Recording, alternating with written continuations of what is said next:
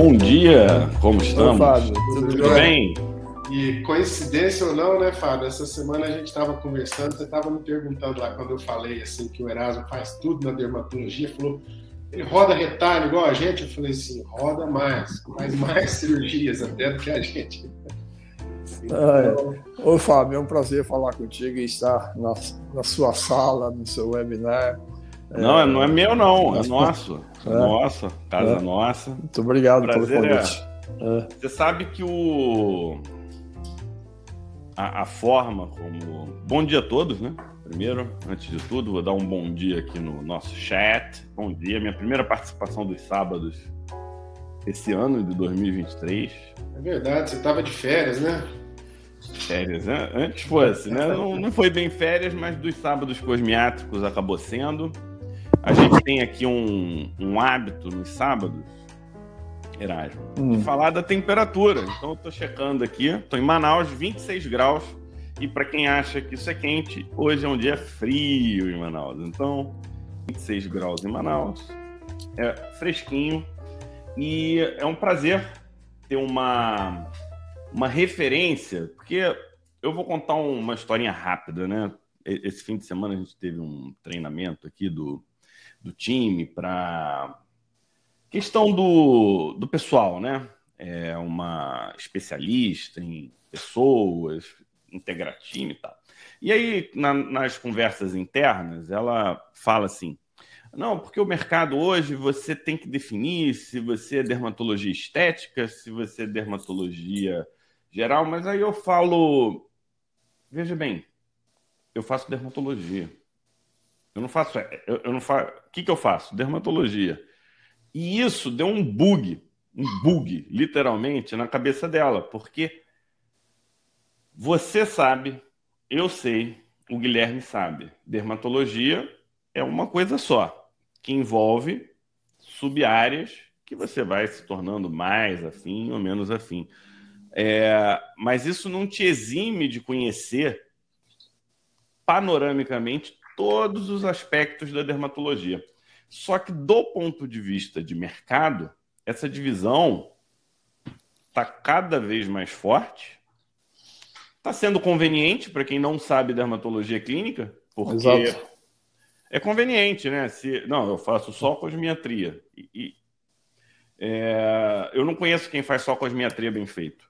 Todos que fazem bem feito têm uma noção mais holística da especialidade. E aí vem a pergunta, né, que de, acho que é de milhões mesmo. Como que a gente consegue passar essa mensagem, aqui é um fórum de médico para médico, para os jovens médicos, vocês não têm que polarizar, vocês podem sim fazer toda a dermatologia bem feita. E segundo, como é que a gente passa isso, né, para os nossos pacientes? Porque no fim é o motivo da medicina, né, os nossos pacientes que eu vejo que são os grandes prejudicados nessa história, né? E quando a gente começa a ter essa polarização, não tem diferença entre o dentista que faz botox e o dermatologista que só faz botox, é quase a mesma coisa.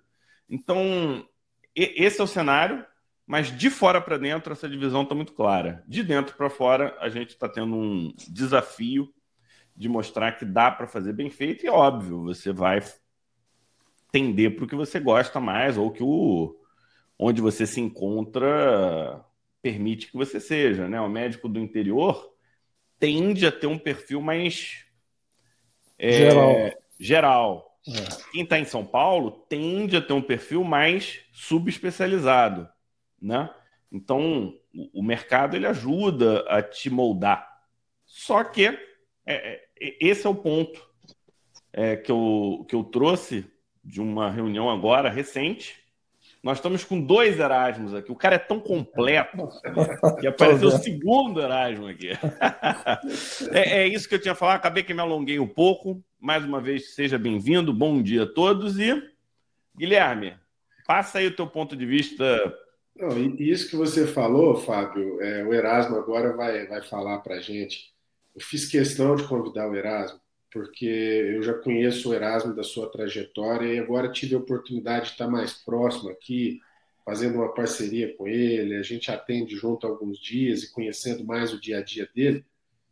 e eu fiquei assim muito feliz, encantado até posso dizer, porque eu vejo um médico que tem esse perfil de dermatologia, dermatologista mesmo, raiz, mas que evoluiu com a dermatologia ao longo desses anos todos, sempre atualizado, sempre à frente do seu tempo, e ele conseguiu juntar tudo isso. Ser um bom dermatologista, conhecer de doenças, fazer a parte dermatológica muito bem e também fazer a parte de estética, rejuvenescimento, tecnologias, que ele hoje tem uma das clínicas que eu posso te garantir que está no topo da tecnologia no Brasil e no mundo.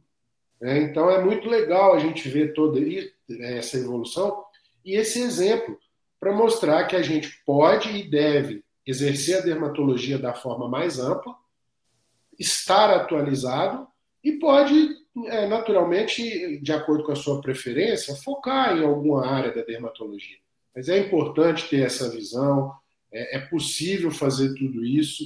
E está aí, o Erasmo para mim é uma grande referência e hoje eu quero ter a honra aqui de bater um papo com ele, de ouvir toda essa história, o que, que como ele vê tudo isso. E é isso, Erasmo. É, mais uma vez, obrigado pelo convite e pela oportunidade, porque, é, veja bem, é, a dermatologia, como eu falei, ela, é, ela era muito clínica, né? E, e, a evolução veio com a cirurgia dermatológica, foi que foi assim um, um, um ponto de diferença. É, eu me lembro que em 1983 eu fui num congresso é, em Guarujá de latino-americano lá de dermatologia e foi a primeira vez que o, o, o aquele colega lá de Salvador apresentou é, a lipoaspiração. Aquilo foi um negócio assim inimaginável, porque ninguém se falava nisso. É, 83. 83. É, e, e a gente, nós éramos assim, os argentinos, eles vinham com aqueles ternos de Casimira, assim, coisa linda. Aqueles caras assim, você ficava olhando para aqueles caras assim, porra, que esses caras parecem que são de outro mundo, né? E, e ele, depois é, é, Cordeiro falando, iniciando, falando de formas que tinha que manipular tal. Então, é, foi Buenos Aires foi uma referência para nós, né? para dermatologia. Década de 80, né? É, década de 80. Eu lembro que tinha muito é. curso de mesoterapia, isso que a gente está resgatando agora, na década de 80 era forte, né? França era forte, e Argentina é. polarizavam essa, Rubinot. essa informação. Exatamente. E, então, e, e você fez um comentário de lipo, eu queria. Vocês sabem quem que desenvolveu, qual especialidade que desenvolveu a técnica de lipoaspiração? Até onde eu sei, pode ser. Eu não fiz uma pesquisa tal, mas uma informação que eu tenho é, foi um ginecologista. Então, Parece que sim, é isso mesmo. Né? É. Então foi um ginecologista quem desenvolveu a técnica. Então a gente ouve esse papo, né? Não, que lipoaspiração é do cirurgião plástico. Não. Se for por quem por criação, é ginecologista. Se for por órgão, é dermatologista. Né? Está falando de, de subcutânea de quem? É nosso. Exato, Então, co como é que. Qual que é a lógica disso, né? É, a lógica é faz quem está preparado para fazer. E o médico no Brasil, ele está preparado para se preparar para qualquer é, área dentro do, da medicina, tanto diagnóstica quanto terapêutica. Então, esse é um ponto que a nossa sociedade perdeu, né? A gente não soube se posicionar lá não atrás. Soube. E não eu soube. lembro bem quando foi isso. Isso, o Omar ele era vice-presidente, Alice Alshorn era presidente da SBD na época, e aí eles soltaram uma palhaçada do tipo: é, todo dermatologista sabe operar. Não, não sabe operar. Sorry, mas não é todo dermatologista que sabe operar. Operar que eu estou falando é fazer retalho, reconstrução, reconstrução de nariz, fazer um lifting, fazer um. Então, esse papo inclusivo foi o que segregou e tirou força da, da cirurgia dermatológica de uma forma que hoje o dermatologista mais jovem da nossa geração aprendeu bem a operar. Mas os mais jovens aprenderam menos. Porque todo mundo já sabe operar. Cara, isso para mim foi um, foi um momento de confusão com uma lógica de inclusão. Nem acho que a Alice tenha sido mal intencionada, né? Do tipo, não. Acho que foi uma, um, erro, um, um erro de interpretação que a história, que o tempo mostrou que não foi a melhor decisão, né? Eu acho que a gente deveria reverter isso. Ser sim uma área de atuação da dermatologia em conjunto. Dermato, oftalmo, que eles fazem muita cirurgia de pele, otorrino faz muita cirurgia de pele, o próprio cirurgião plástico, e aí a gente volta a fortalecer a medicina. Essa te interrompi, mas hoje eu estou num. tô meio. Como é que eu posso dizer? Eu tô um cara empolgado hoje, Guilherme. Eu tô aqui. aqui, ah, então, aqui eu posso falar, né? Mas, problema. só pulando um pouquinho, é, nessas minhas aventuras, eu também comecei a ver um pouco sobre é, flebologia. Né? Daí eu conheci o Mitchell Goldman. Mitchell Goldman é um dermatologista que, na época, trabalhava no consultório, na clínica do Fitzpatrick, lá em, em San Diego. Né? O Mitchell Goldman, é, ele, na, naquela época, ele tinha 17 livros é, sobre flebologia. E quem é ele? Um dermatologista. Entendeu? E aqui no Brasil, o dermatologista não mexe veias. Eu não entendo isso, sabe? Assim, é, por que isso? Por que essa, essa, esse pudor todo? Pô, veia está ali, é nosso. Entende? Quem que faz é, é, dermatologista e, que, você se conhece? Se você for ver a dermatologia europeia, angiologia, angiologia é uma especialidade seguindo uma lógica americana de, da, das divisões, né? E se você for lá na, mais para a Europa, não tem angiologista. Ou é o dermatologista ou é o cirurgião vascular. Não tem, o, não tem esse meio do caminho. E, e aí, se você começar a botar o dermatologista fazendo ultrassom, o papel do angiologista está ficando cada vez mais estreito. Porque se eu sei fazer ultrassom, eu sei identificar os vasos, sei identificar a pele, eu localizo clinicamente já estou comprando os aparelhinhos para identificar veia para fugir das veias na hora de preencher. O que, que falta? É. A gente tem os lasers de vaso. Ninguém entende mais de laser de vaso do que a gente. O arsenal de laser nosso aí para vaso é sensacional, né? Eu não tô, eu não tô propondo que os angiologistas sejam extintos. Eu só estou dizendo que, cara, é, é, é tipo natural, né? é mais natural, por exemplo, que rejuvenescimento íntimo, né? Se você for comparar. Pois é, mas então é, eu dei esse exemplo da, da angiologia, né, da flebologia, que o dermatologista não toca, ele tem um pudor, não sei, ele não toca na. É, é, e eu fui estudar com um ginecologista em Córdoba é, sobre rejuvenescimento íntimo ele dizia o seguinte: olha, 90% da mucosa é, vaginal é como se fosse a, a própria pele que está fazendo que tem aquele colágeno todo. Então, desse ponto de vista, vocês têm que, vocês dermatologistas têm que mexer mais no rejuvenescimento íntimo. E, na verdade, agora que a coisa está começando, mas isso já faz anos né, que ele dizia isso, que ele falava isso. Então, é, a nossa dermatologia ela é muito ampla, ela é muito tem para todo mundo e eu, eu, eu sou contra ficar segregando, sabe? Eu acho que tem que ampliar, você entendeu? Acho que a gente tem condições, sim, tem formação para isso, para ampliar. O que eu acho interessante em toda essa história é o seguinte: é, com essa mudança que teve de não médicos entrarem na área de estética, no início isso deu uma, uma chacoalhada no mercado mas se a gente for olhar para a evolução da dermatologia, desde essa época que você está falando, Erasmo, e eu, mas o Fábio, participamos uma parte dessa história dos últimos 20 anos, né? Quão ampla é a dermatologia? Quantas áreas você pode fazer? Né? Quantas oportunidades a gente tem? Se você é um bom médico e está atualizado, não tem necessidade de a gente ficar se degladiando com esse pessoal aí, né? Tem campo, a gente tem conhecimento, a gente já traz toda essa bagagem de conhecimento de todos esses anos. Então eu vejo que o dermatologista sai muito na frente. Né? A gente realmente tem assim é, é, é mais conhecimento e mais oportunidades para poder seguir nessa, né, nessa linha aí de, de, de, atuação, vamos dizer assim. Olha, eu, eu conversei aqui com o time e a gente vai nesse modelo bate-papo, a gente vai fazer esse o que está acontecendo hoje vai virar um podcast. Então, Legal. nós vamos aproveitar aqui. Então, vamos formalizar o Erasmo, que tem o sobrenome Okarski. Tokarski. Se... Ele, ele escreveu errado ali. Tokarski. Tokarski. Isso. Você é dono da Toscane? É, né? é alguma coisa assim?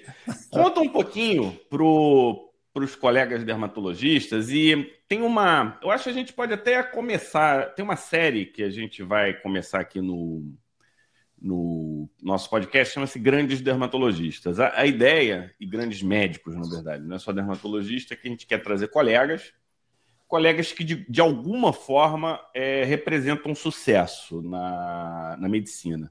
E por que, que a gente quer fazer isso? Primeiro, porque sucesso não é só financeiro. Eu acho que tem, definição de sucesso é muito individual, é muito particular. Então, você pode ter sucesso acadêmico, você pode ter sucesso pessoal, espiritual, é, financeiro, um mix disso tudo. Então, a gente quer trazer pessoas que estão de bem com, com a sua profissão médica e não estão em conflito e podem passar para a gente né, um, um quê de inspiração, um quê de motivação e um quê de direcionamento, porque às vezes eu tô por um detalhezinho para não achar o veio de ouro, né?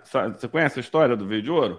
Então, quem não conhece a história do veio de ouro é simples, né? Lá no, no oeste americano, naquela época lá de de procura do, de óleo e petróleo e também de ouro, teve um cara que comprou uma determinada mina, ele foi lá, cavou, cavou, cavou, não achou nada, foi embora. E aí, quando ele foi e vendeu baratíssimo essa mina, e aí, com o cara que comprou, ele teve que escavar só mais um pouquinho. E aí, ele achou um veio de ouro absurdo e ficou trilhardário lá na época.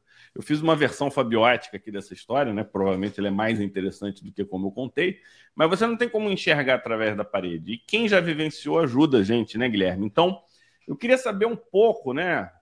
Quem é o Erasmo Tokarski, como dermatologista, há quanto tempo você é médico? Dá, dá um ampassan aqui pra gente, Guilherme. Você quer saber também ou não? Você acha olha, que... é, só, olha só pela nossa audiência aqui. A Maria Luísa já falou. Bom dia, doutor Erasmo, brilhante mestre.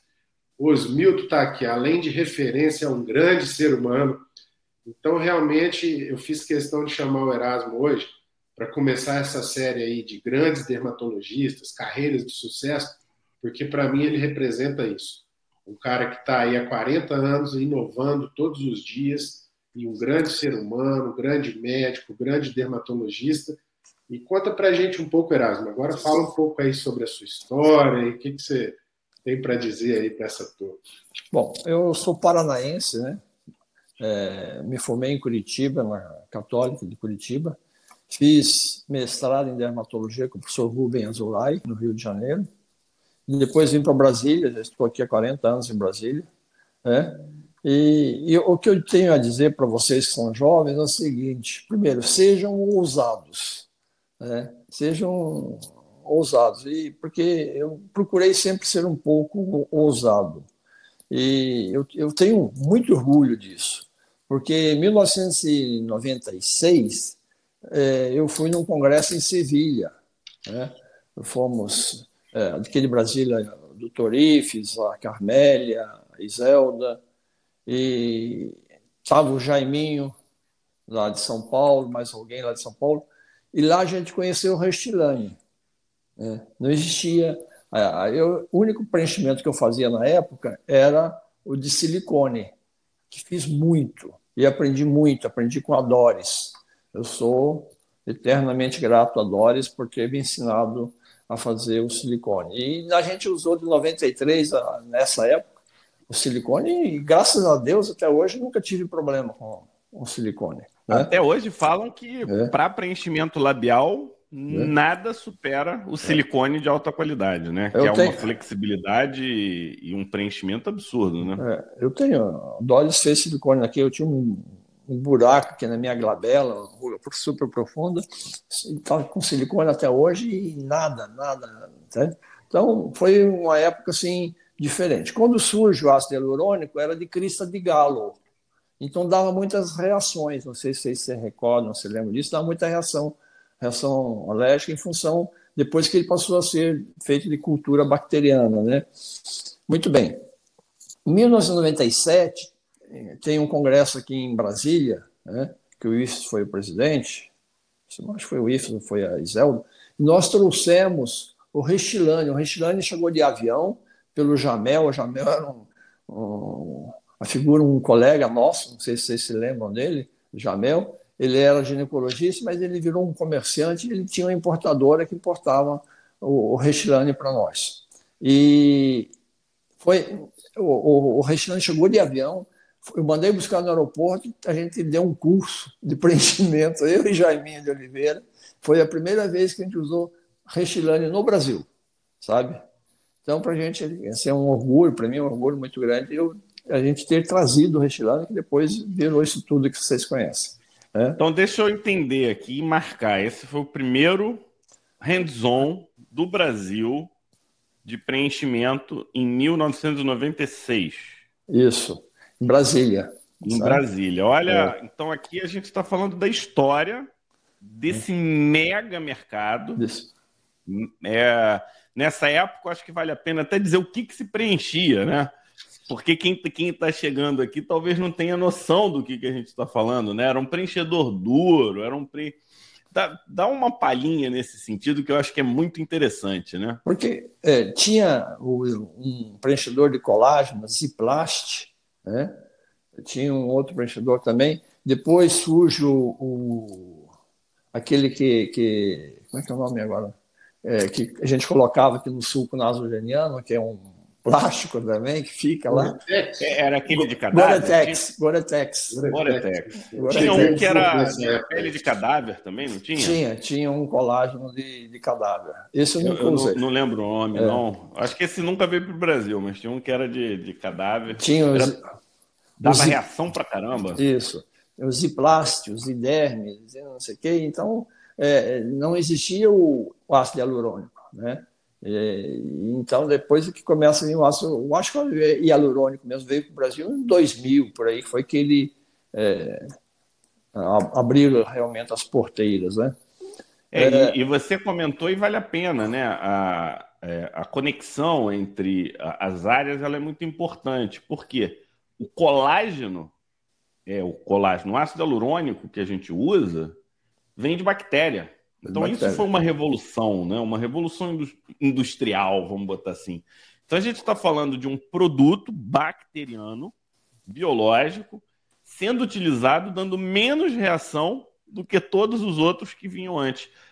Aí foi um momento chave para o crescimento e desenvolvimento do, da cosmiatria, né? da área de preenchimento. E, e para quem não tem muita noção, nessa época a gente fazia um preenchimento que eu chamo de reativo.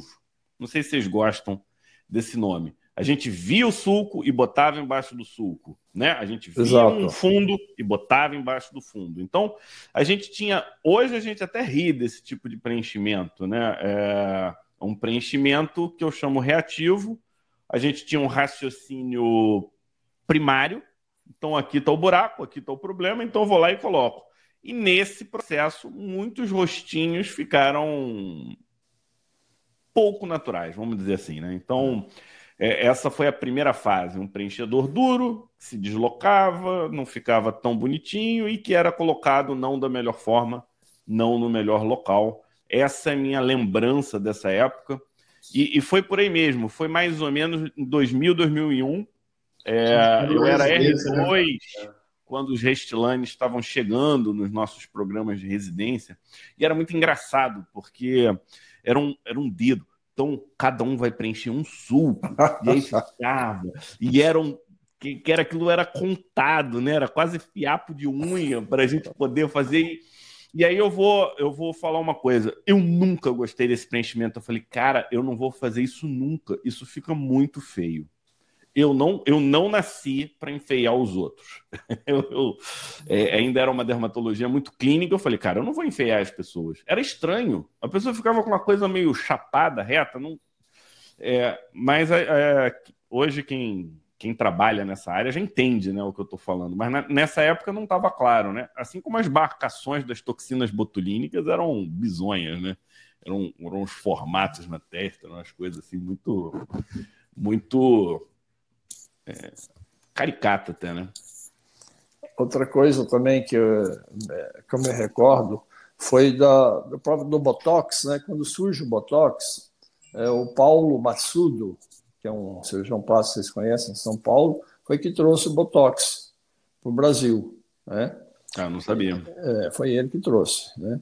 E, que ano foi isso? Eu acho que foi em 96, por aí, 96, outubro de 96, se não me engano. E dele veio dar um curso para cinco ou seis cirurgiões plásticos aqui em Brasília. E ele deu esse curso no HUB. E, e eu fui convidado, não sei, porque era o único dermatologista que estava lá, era eu. Né? E eu participei do curso e adorei aquilo, adorei né? como é que o Botox ia fazer aquilo tal. E o Paulo Matsudo aplicou em mim, na minha fronte, na minha glabela tal, adorei aquilo. Chamei a Doris, Doris, olha que coisa maravilhosa, Botox, né? A Doris era muito amiga, né? E, enfim, depois a Doris tornou-se um speaker do, do Allerga, né? E, enfim, quem fez primeiro Botox na cidade de Brasília também fui eu, entendeu? Quer dizer, então é que eu estou dizendo assim, é, a importância da ousadia. primeiro a é... fazer e o primeiro a receber. Então. E a receber. então foi é, uma fase muito interessante, porque a gente ia atrás dessas novidades. Né? É, depois surgiu o Amelan. É, o Amelan eu conheci num, num congresso, o Krulig, Eduardo Krulig, que é um cirurgião plástico venezuelano, eu fui falar com ele, ele me disse: Não, você tem que, se quiser aprender, você tem que ir lá na Venezuela. Eu fui a Caracas, aprendi, é, daí eu comecei a importar o amelã. Né? E montei uma importadora, né, que logicamente não estava no meu nome, porque não podia, né? o médico não podia, não sei o quê. Então, é, eu trabalhei quatro anos com amelã. Né? E, e, e, veja bem, nesse, nesse papinho aqui, nós já fomos para a Espanha conversar com ginecologista, já fomos para os Estados Unidos conversar com dermatologista especializado em flebologia, já fomos para Caracas para pegar o macete do Amelã e já tivemos contato com os argentinos engomadinhos que traziam a cosmiatria francesa, né? O, a, a, característica da dermatologia francesa, que, para quem não conhece, é uma dermatologia morfológica, é uma, é uma dermatologia romântica e descritiva, né?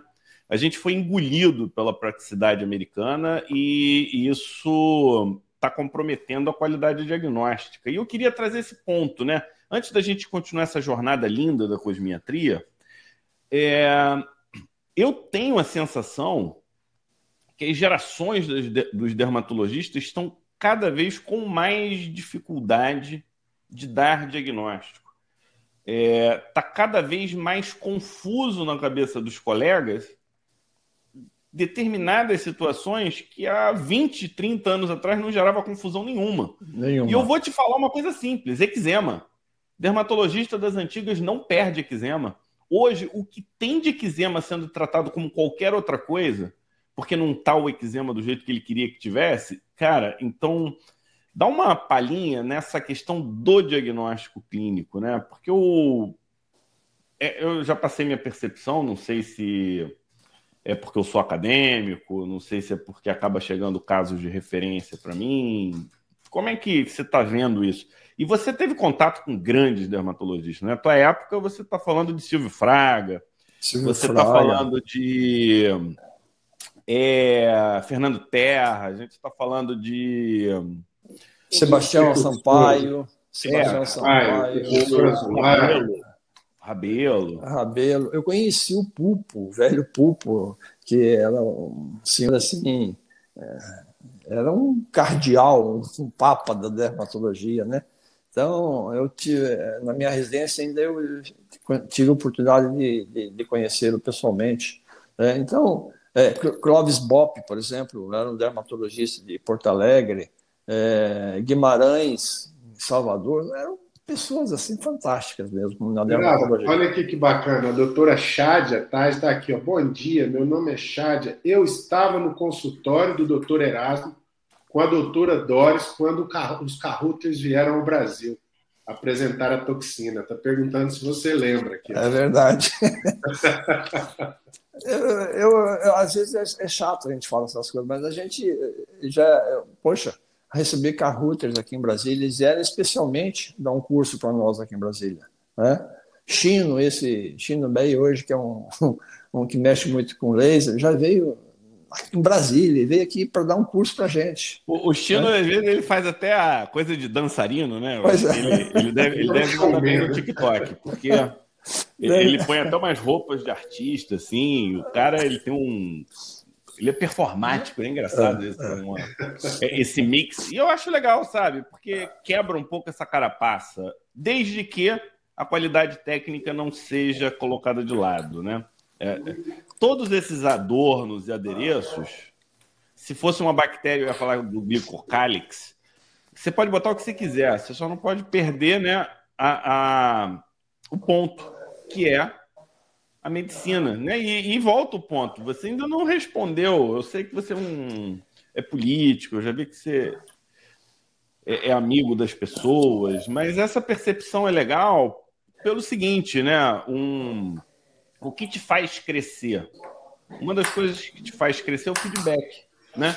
Então, eu estou fazendo um determinado tratamento. Aí você que tem experiência, olha a minha execução e fala, Fábio, dá para ser melhor aqui, dá para ser melhor aqui, ali.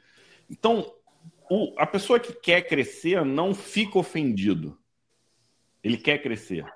E quem acha que já sabe tudo pode se aposentar, porque você já passou, teu tempo passou.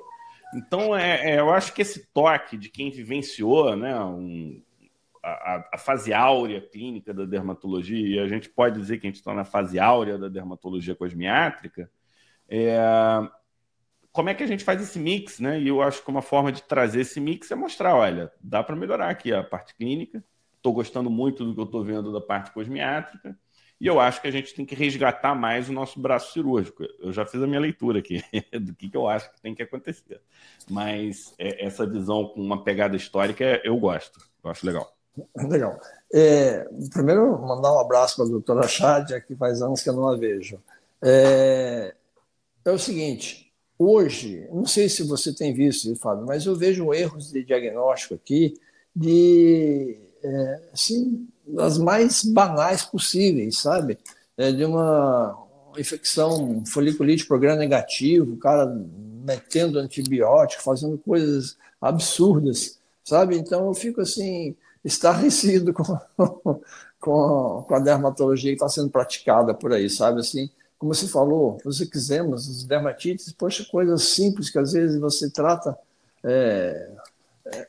Caio, fecha a porta para mim se trata facilmente e o povo está complicando, dando biológico. Um negócio assim que não cabe na minha cabeça. Não sei se estou ultrapassado. Não, não é, o, o, Omar ele trouxe o resultado de, um, de, uma, de uma dissertação, acho que foi uma dissertação, mestrado.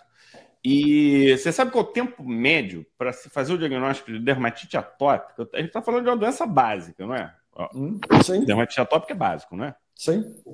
Pelo menos para o dermatologista é. Né? Não, é pediatra e, e, por aí vai. É básico, isso é, isso é, medicina básica, é igual infarto, tem que saber reconhecer. É, me, a pergunta: quanto tempo você acha, Guilherme? Tempo médio? Cara, eu imagino que, sei lá, um mês, uma semana. Minutos. Não, é ruim, é ruim. Minutos. Não, tempo médio para um diagnóstico. O diagnóstico de dermatite atópica. Às vezes, na visão, você já vê que é dermatite atópica. Sabe quanto tempo? Ah. As pessoas sem diagnóstico, nove anos. Que loucura. As pessoas demoravam nove anos para fazer o diagnóstico. De médico em médico, de. É, isso aí. Então, loucura. É isso que a gente, é disso que a gente está falando.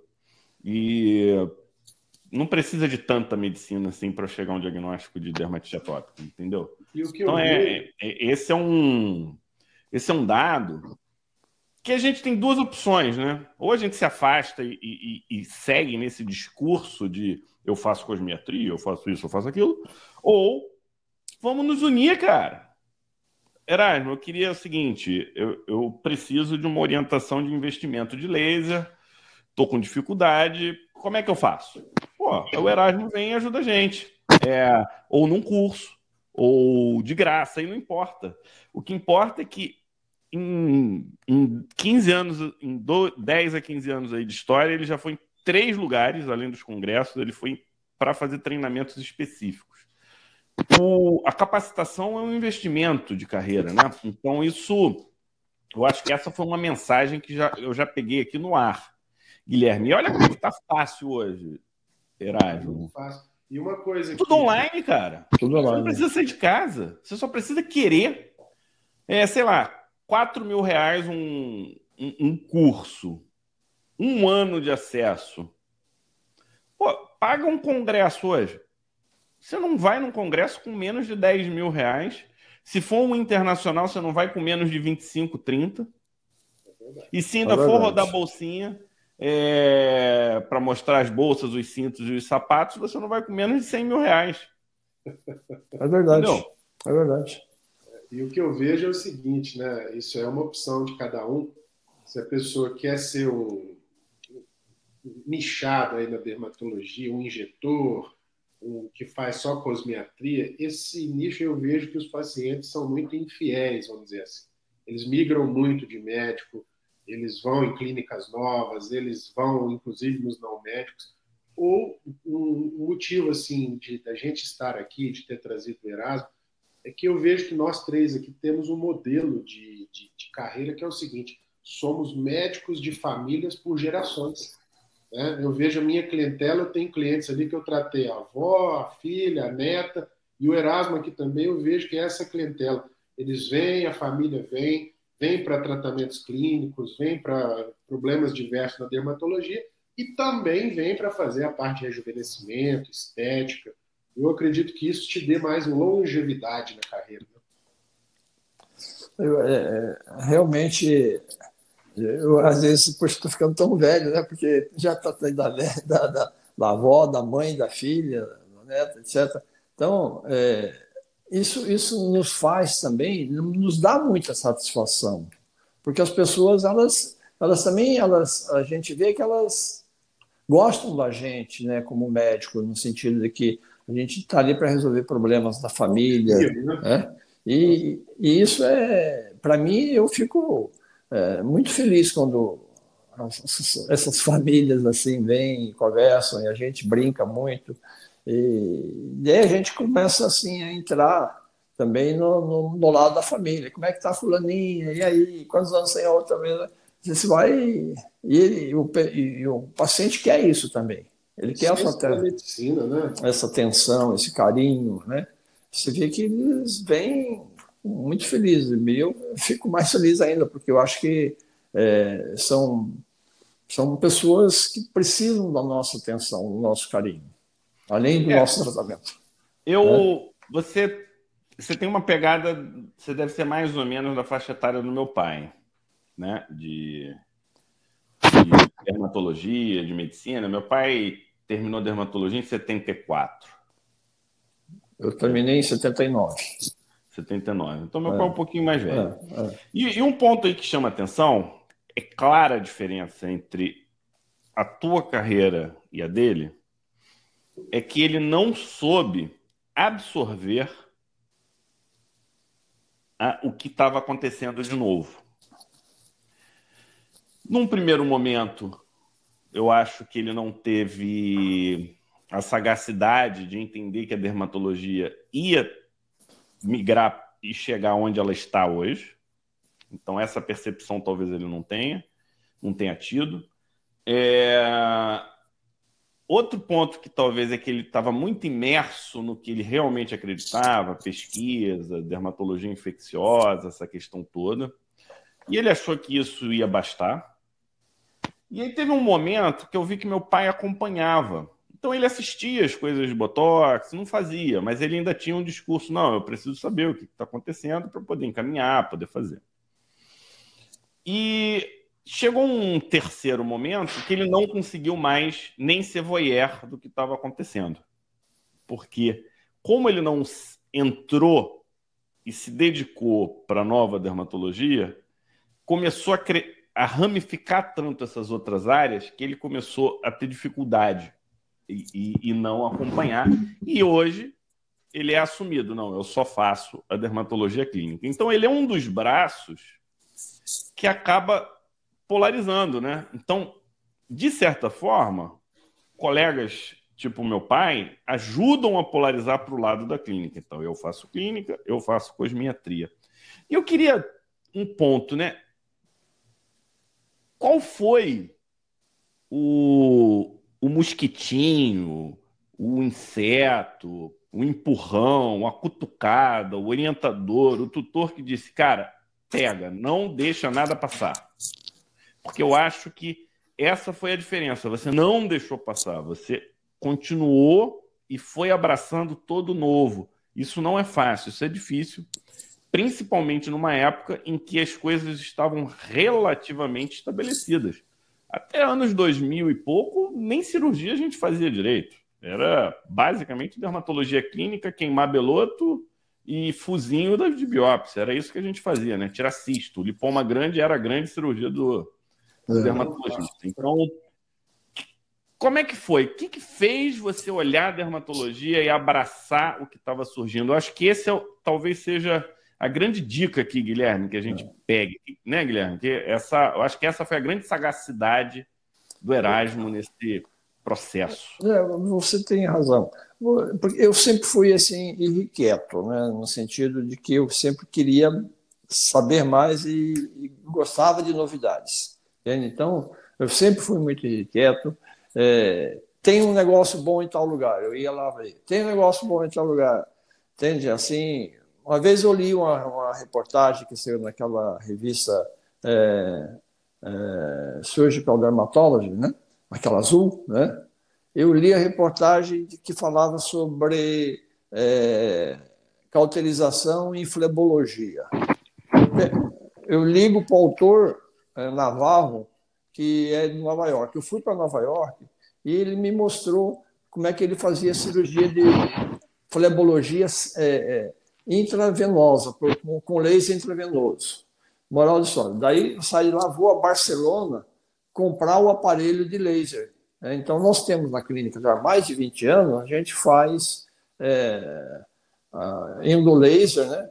É, na safena, se faz um cortezinho, entra com a, com a, com a, com a, com a ali é, de, de laser, né?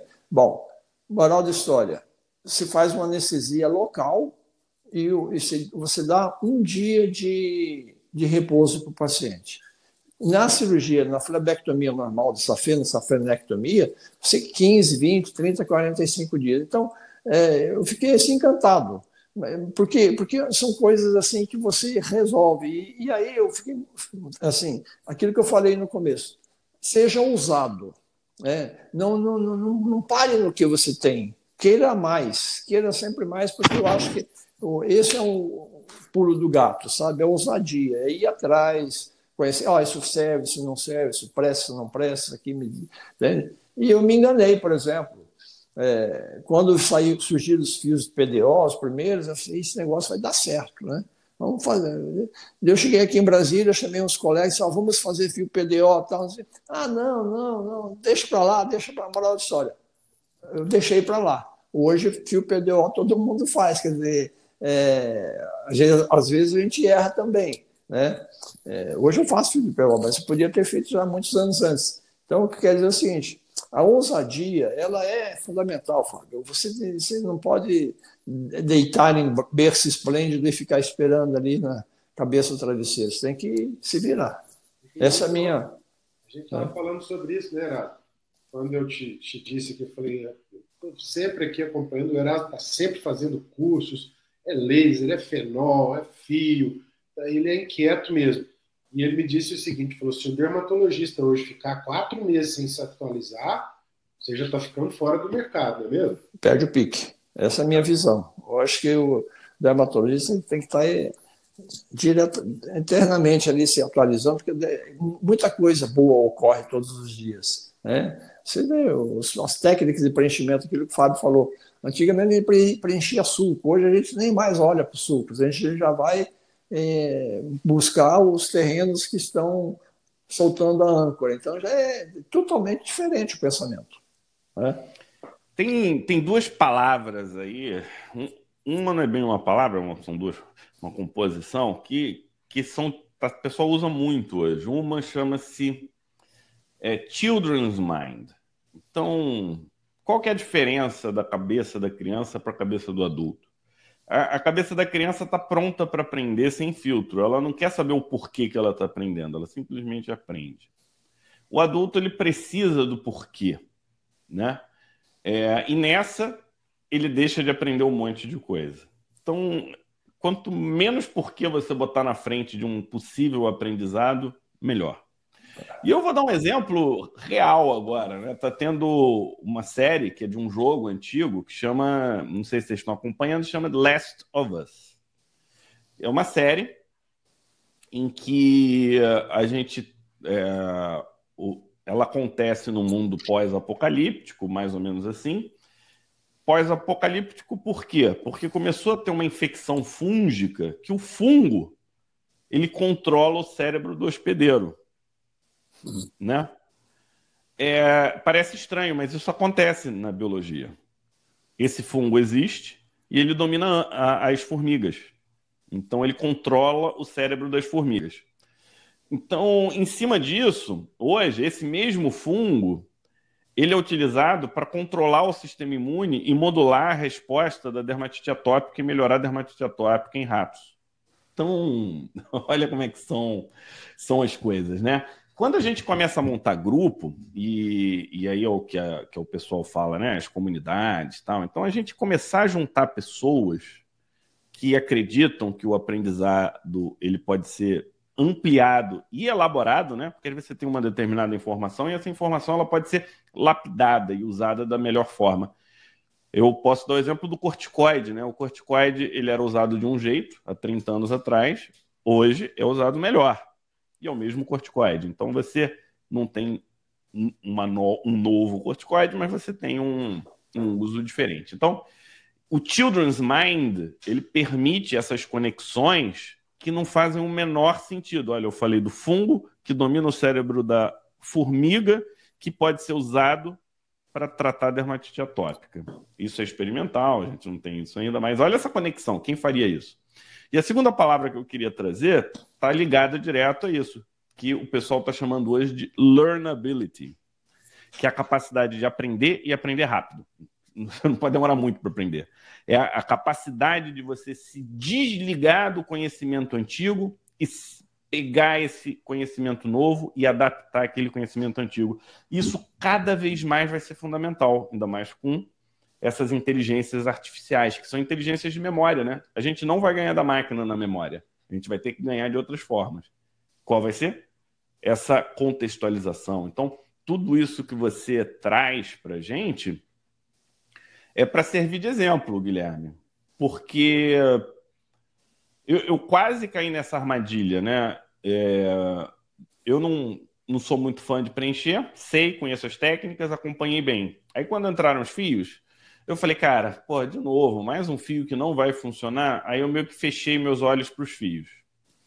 Cara, é só fio. Eu tive que assistir o curso da Paula aqui, Paula Periquito, assisti tudo. Beleza. Graças a Deus eu tenho uma mão cirúrgica, já, tinha, já conhecia fio, então eu consegui pegar e falei, cara, não vou mais abrir mão de nenhum conhecimento. Vou, vou ler, vou acompanhar, não vou deixar, porque senão eu vou repetir o ciclo que o meu pai iniciou lá atrás, que é o que as pessoas estão fazendo com o imuno, tá? Estão falando que imuno eu não preciso, imuno eu não quero. Imuno vai ser tudo na medicina. Tudo vai gerar imuno. Inclusive, a cosmiatria vai ser por imuno. E, e, por quê? Porque imuno é comunicação. Eu posso, pelo imuno, falar para o fibroblasto. Fibroblasto, produza mais colágeno. E eu não quero qualquer colágeno, eu quero colágeno tipo 1. É, com imuno. A gente vai fazer isso já já. Então, é, essa minha observação. Mas eu queria, Guilherme, que você trouxesse um ponto de destaque. Eu acho que a gente podia. É, você é o nosso cara de tecnologia, então faz uma pergunta aí inspiradora relacionada a lasers e tecnologias.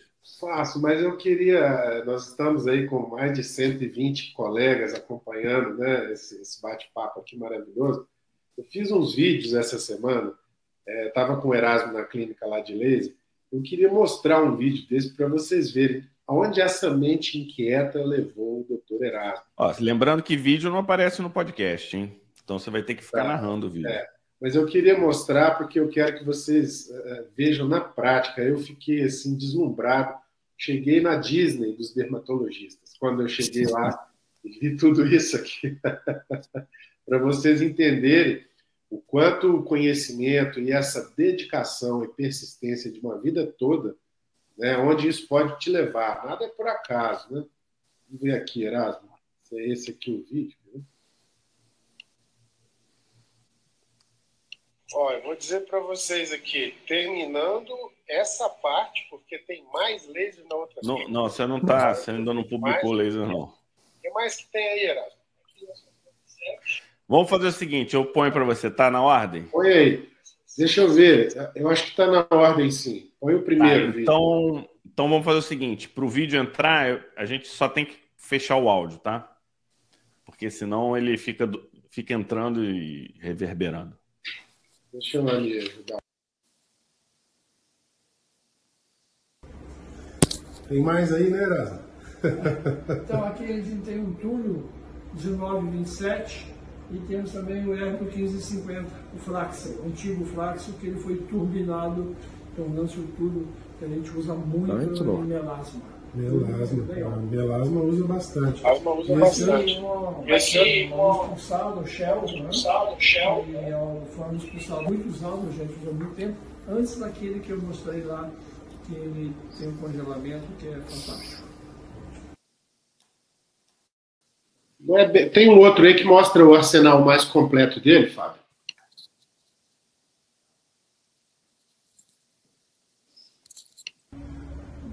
E eu te confesso que eu pensei que tinha acabado, Erasmo. Mas não, acabado, tem novidade aí, né? Ah, o Pixel do Salmões, né, o Facelift, que é um laser excelente, ele é usado para incontinência urinária, para flacidez, Rejuvenescimento íntimo. Rejuvenescimento né? íntimo, né? Fantástico. É, inclusive... São feitos geralmente três sessões com intervalo de 30 a 45 dias. Totalmente indolor, né? Então, realmente é algo. Tá aí, pessoal. Então, aqui realmente é uma clínica de laser muito completa, tem tudo. Eu, sinceramente, nunca vi tantos aparelhos reunidos no mesmo lugar. Rejuvenescimento íntimo, facial facial, flacidez, melanose, melasma, telangiectasia, varizes. Acabamos de fazer uma, uma tatuagem ali agora. Não vai rodar, não. Então é isso aí. Agora, muito investimento, né, Erasmo? É, requer investimento e paciência. Né? Muito investimento, muito, muito treinamento e conhecimento também, né? Que operar tudo isso aí. Vamos deixar o áudio fechado aí, pessoal. É. Você vai ganhando mão, vai ganhando experiência, é algo que não dá para fazer da noite por dia. E o que eu queria deixar para vocês aqui de mensagem, que o Erasmo eu admiro demais ele, ele está se dispondo a fazer para a gente aí no sábado, agora no sábado dos cosmiáticos, ele vai falar um pouco sobre essa evolução da dermatologia, sobre tem um outro vídeo que mostra o arsenal principal dele. Para você uma parte né, do arsenal terapêutico aqui da clínica do Dr. Erasmo. Tem um outro ainda, Fábio. Ainda no principal não passou. Desculpa aí que não está na ordem. Você sabe qual é? Será que é o de baixo, então? Deve ser. É esse.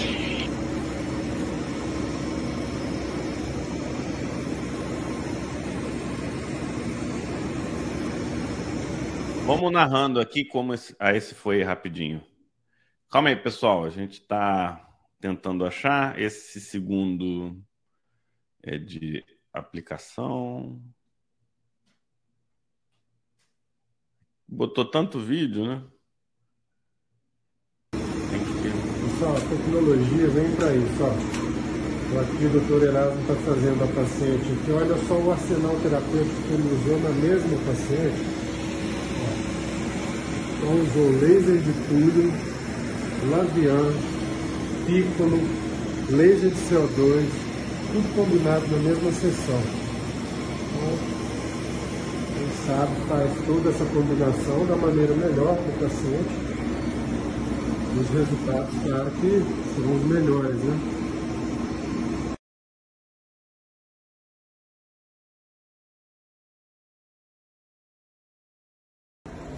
mais coisa aí, né, Lara? Mais coisa. Pois é. Aqui nós temos o Alexandre, né?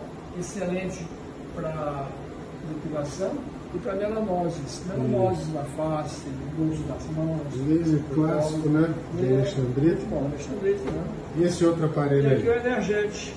Energete, é, eu tenho usado, já usei mais, hoje estou usando pouco, principalmente para uh, cicatrizes de acne, é, dobras no pescoço, rugas frontais. Infusão de medicamentos, né? Infusão de medicamentos e, e infusão também de ácido hialurônico. Ácido hialurônico. Excelente. Justamente. Então tá aí.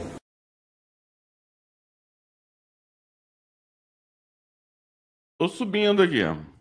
É vídeo pra caramba. Tem mais um aí que é o que vai resumir tudo. Deixa eu ver o que aconteceu aqui com.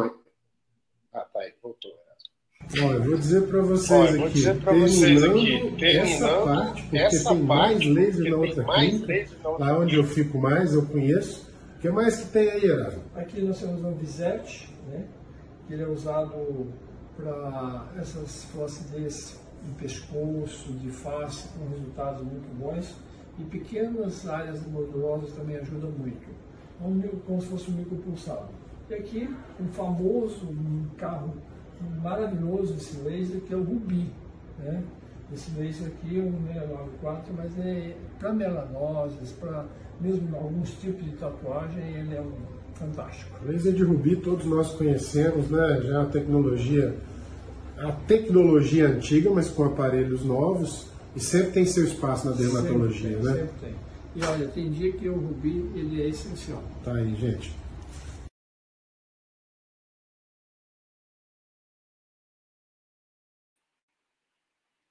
Tem o último. Tem mais coisa aí, né, Erasmo? Pois é. Aqui nós temos o Alexandre, né? Excelente. Esse já passou.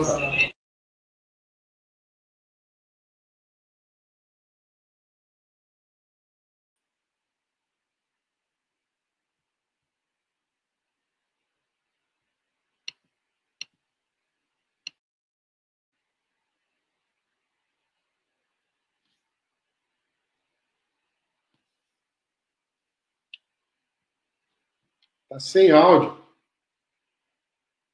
Falando aqui sozinho, né? Tá falando eu sozinho. Pensei tanto aqui que eu até esqueci. Gastei tudo falando sozinho. Mas a, a pergunta aqui é a seguinte: como é que a gente administra as escolhas?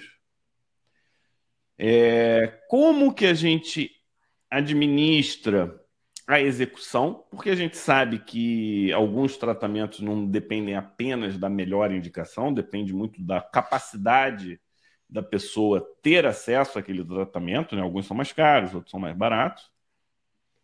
E como é que precifica as associações? E aí eu tenho uma quarta pergunta que o pessoal dos números nunca consegue me dizer. Como se faz o cálculo do intangível, ou seja, aquele aparelho que nem dá tanto lucro assim, mas a presença dele traz gente e permite que você gire os outros, se é que isso existe. Então, essa é, é, um, é uma composição de pergunta, né? Que eu acho que é o, o grande desafio, né? Eu, o meu grande problema hoje é que eu tenho alguns aparelhos e eu não consigo dar giro. E já estou pensando em, em me desfazer de alguns. Mas pelo jeito você não se desfaz. Então eu quero aprender contigo.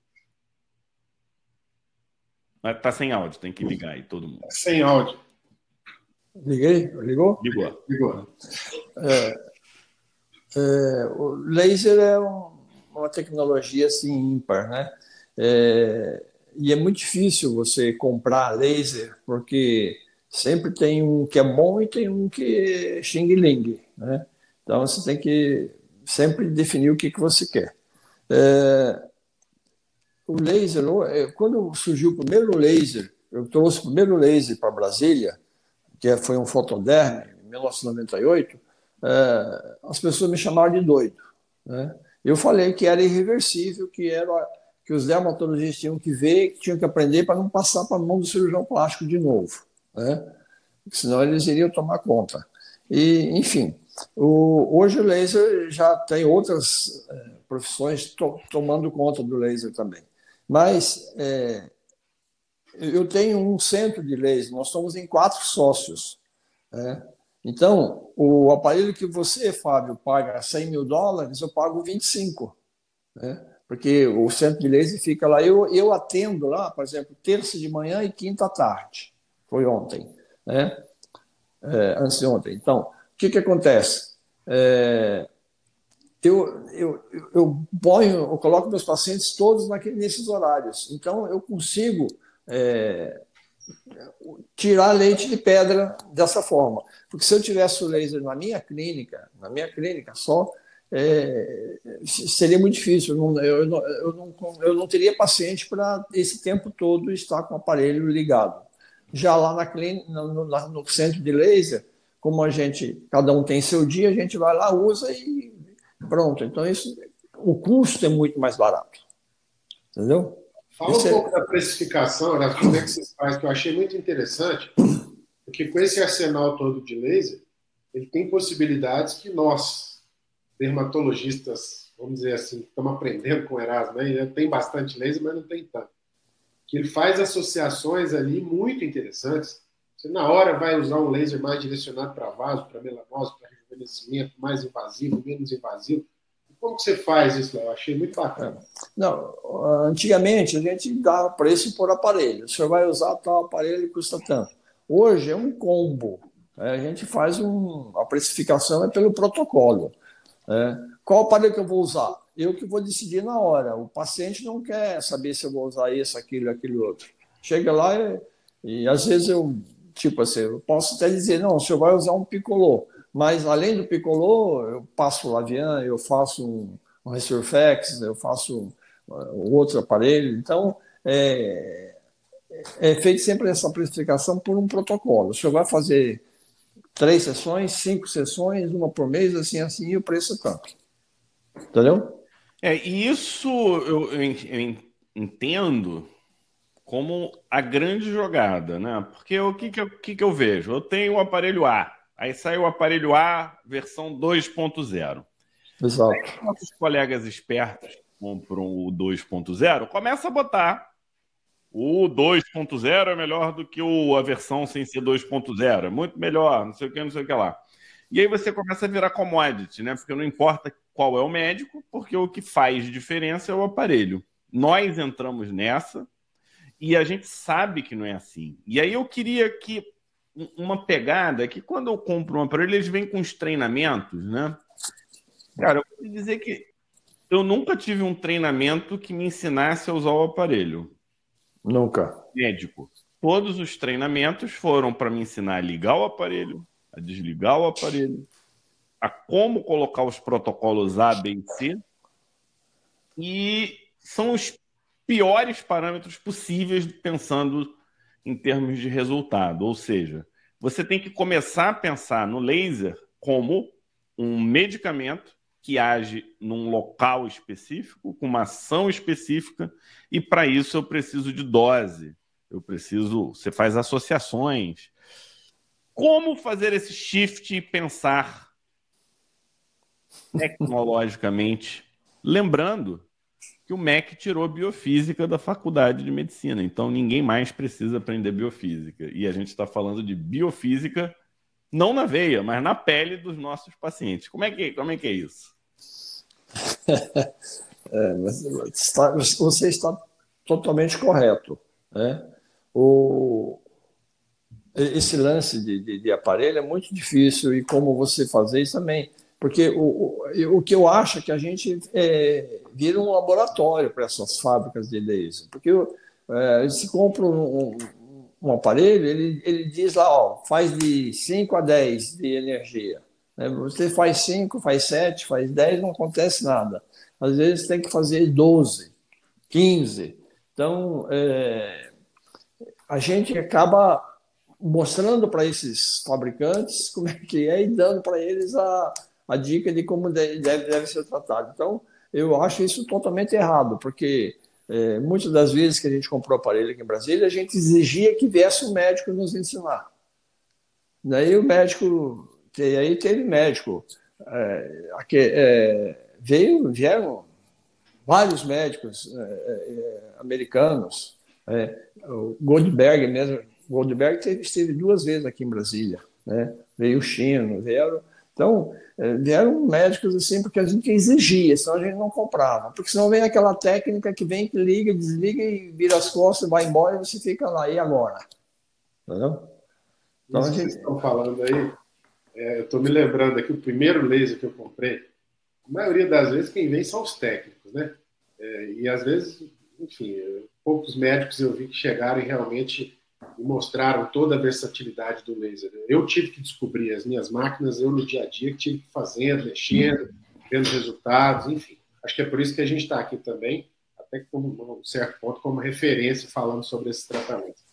Primeiro aparelho que eu comprei de luz pulsada, eu estou lá fazendo a luz pulsada no braço da minha paciente e o técnico lá me dando treinamento junto. A hora que eu terminei o primeiro braço que eu olhei, a mulher estava toda queimada. E eu olhava para ele, ele arregalou o olho e falei: e aí? Ele vai, não sei.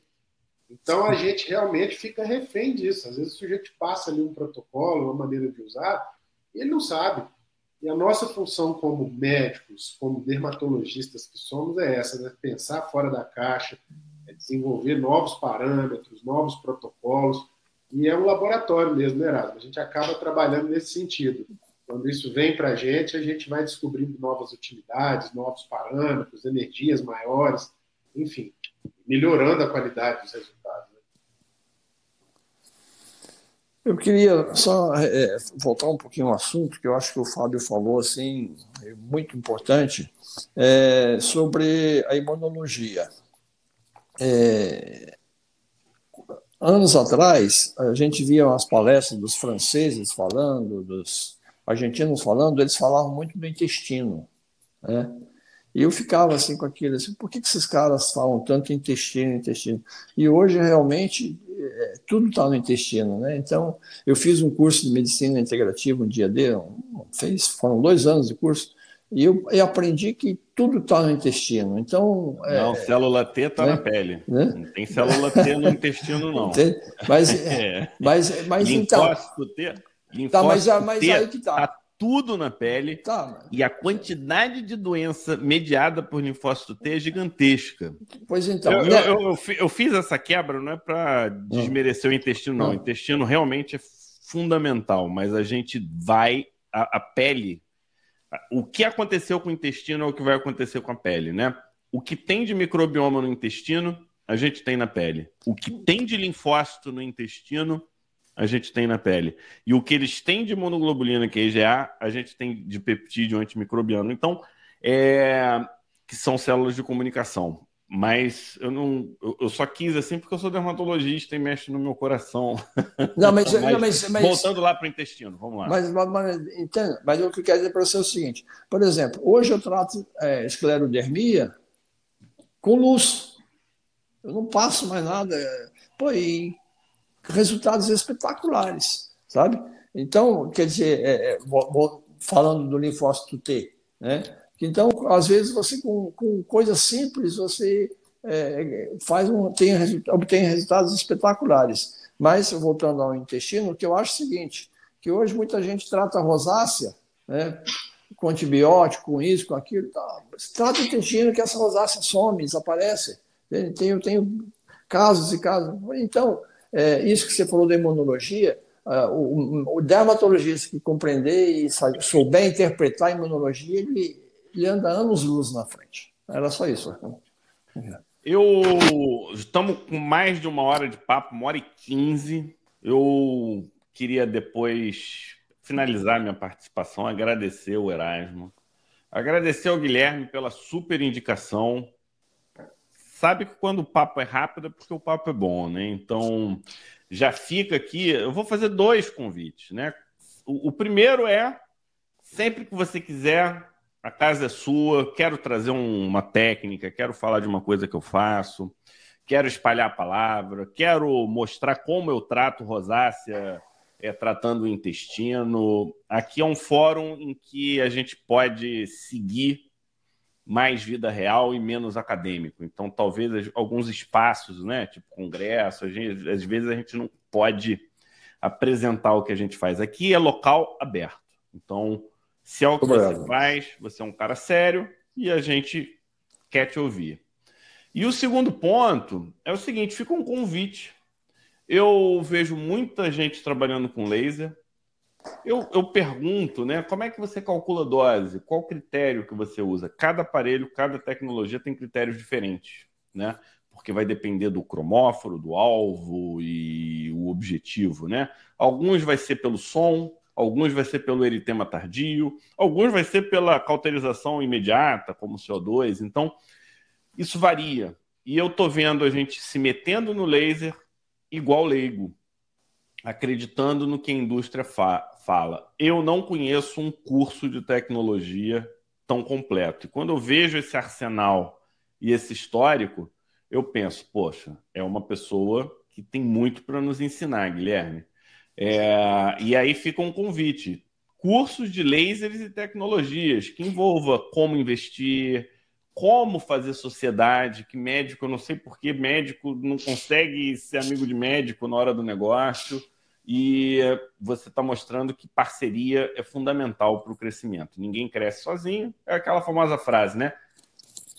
Juntos é mais devagar, mas a gente vai mais longe. E o tempo favorece quem vai junto, né? É quase como se fosse uma juros compostos. Passo a palavra para o Guilherme e você fecha hoje essa live sensacional, que não foi uma aulinha, mas foi, uma, foi um aulão né, de vida, de como a gente deve se portar na, na dermatologia. E já vamos estrear nosso podcast. Eu acho que o nome do podcast vai ser Mestres da Medicina. Então, mestres da medicina, como palestras inspiracionais e motivacionais para gente. Guilherme, palavra é sua, obrigado pela indicação e obrigado a todos que estão aqui com a gente até hoje. Peraí, Erasmo, você vai encerrar aqui. Pra... E Jeane já quer um curso online. Aí, tá vendo? Eu, poxa, estou muito feliz porque quando eu convidei o Erasmo, eu sabia que a gente ia ter uma aula né, de experiência de vida, de, de como lidar com a dermatologia, como ter uma carreira de sucesso, é, essa questão de nunca estar quieto nem acomodado, sempre procurando novas opções, aprendendo mais. E realmente ele deu uma lição para a gente. E, Fábio, ontem é, eu coloquei, acho que eu plantei a sementinha aí na mente do doutor Erasmo, sabe? Porque eu falei para ele, falei, Erasmo, topa fazer um curso de laser aí com a gente? Com todo esse arsenal, com toda a sua experiência de tantos anos, na verdade, você pegou toda a evolução do laser, né, Rafa? Toda, toda. Desde o início. É. Então, é. tanto a questão do investimento, parceria, de como indicar, isso, é, a sua experiência é muito valiosa. Eu tenho certeza que todos aqui que têm aparelhos, que têm tecnologias ou que querem investir, vão se beneficiar muito com, essa, com esse compartilhamento. Né? Se você topava, para a gente vai ser um grande prazer. Eu estou fazendo aí agora no Pele Digital, a gente vai começar com o curso de laser de CO2, mas você abriu outro espectro e o Fábio tem até uma novidade, né, Fábio, da certificação do MEC. A gente está pensando em fazer cursos ainda mais elaborados, né, com, com uma chancela do Ministério da Educação. Isso é uma coisa muito bacana. Quero me despedir de vocês, obrigado pela audiência de sábado, né? Estão sempre aí com a gente. E, doutor Erasmo, encerre aí para a gente deixe sua mensagem. Prazer muito grande Bom, foi, eu fiquei muito agradecido realmente do convite. Obrigado, Fábio, pelas palavras. É, eu realmente é, insisto de que o dermatologista tem que ser ousado e não parar de aprender, porque é uma sequência muito importante. E agradecer, mandar um abraço para os mil que estavam presentes, meus amigos todos. Então, é, muita saudade de todos, porque está voltando agora. E desejar em 2023 muito sucesso para todos, com muitas novidades na área dermatológica. Um abraço para vocês, muito obrigado pelo convite. Mais uma vez, obrigado a todos. E sábado que vem, já temos alguém?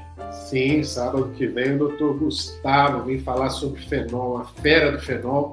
E é um assunto que está em alta e agora ele vai falar bastante, tem muita experiência, já faz, ele faz só fenol, na verdade, de conhecimento. Então estaremos todos juntos aí no próximo sábado. E para quem ouviu esse podcast, não no ao vivo, você deve estar se perguntando: mudou o formato? Nós acrescentamos um novo formato que são mestres da medicina, em que a gente vai trazer colegas que servem para nos inspirar a sermos melhores médicos e levar a medicina a sério. Fique conosco. Não sei quando vai vir um próximo episódio no mesmo formato, mas a sua, o seu compartilhamento e a sua presença aqui nos motiva a trazer novos colegas para conversar e ter esse bate-papo fantástico. Mais uma vez, obrigado, Erasmo. E eu só vejo agradecimento, grande Inácio falando, papo muito interessante, é, fazer comparações entre as medicações tra tradicionais e tecnologias. Já está trazendo sugestão para o teu curso. Erasmo, o curso já existe na mente de quem está aqui, só falta ele existir no papel e na plataforma Pele Digital. Grande abraço, até a próxima e ótimo sábado para todos. Boa semana aí para todos.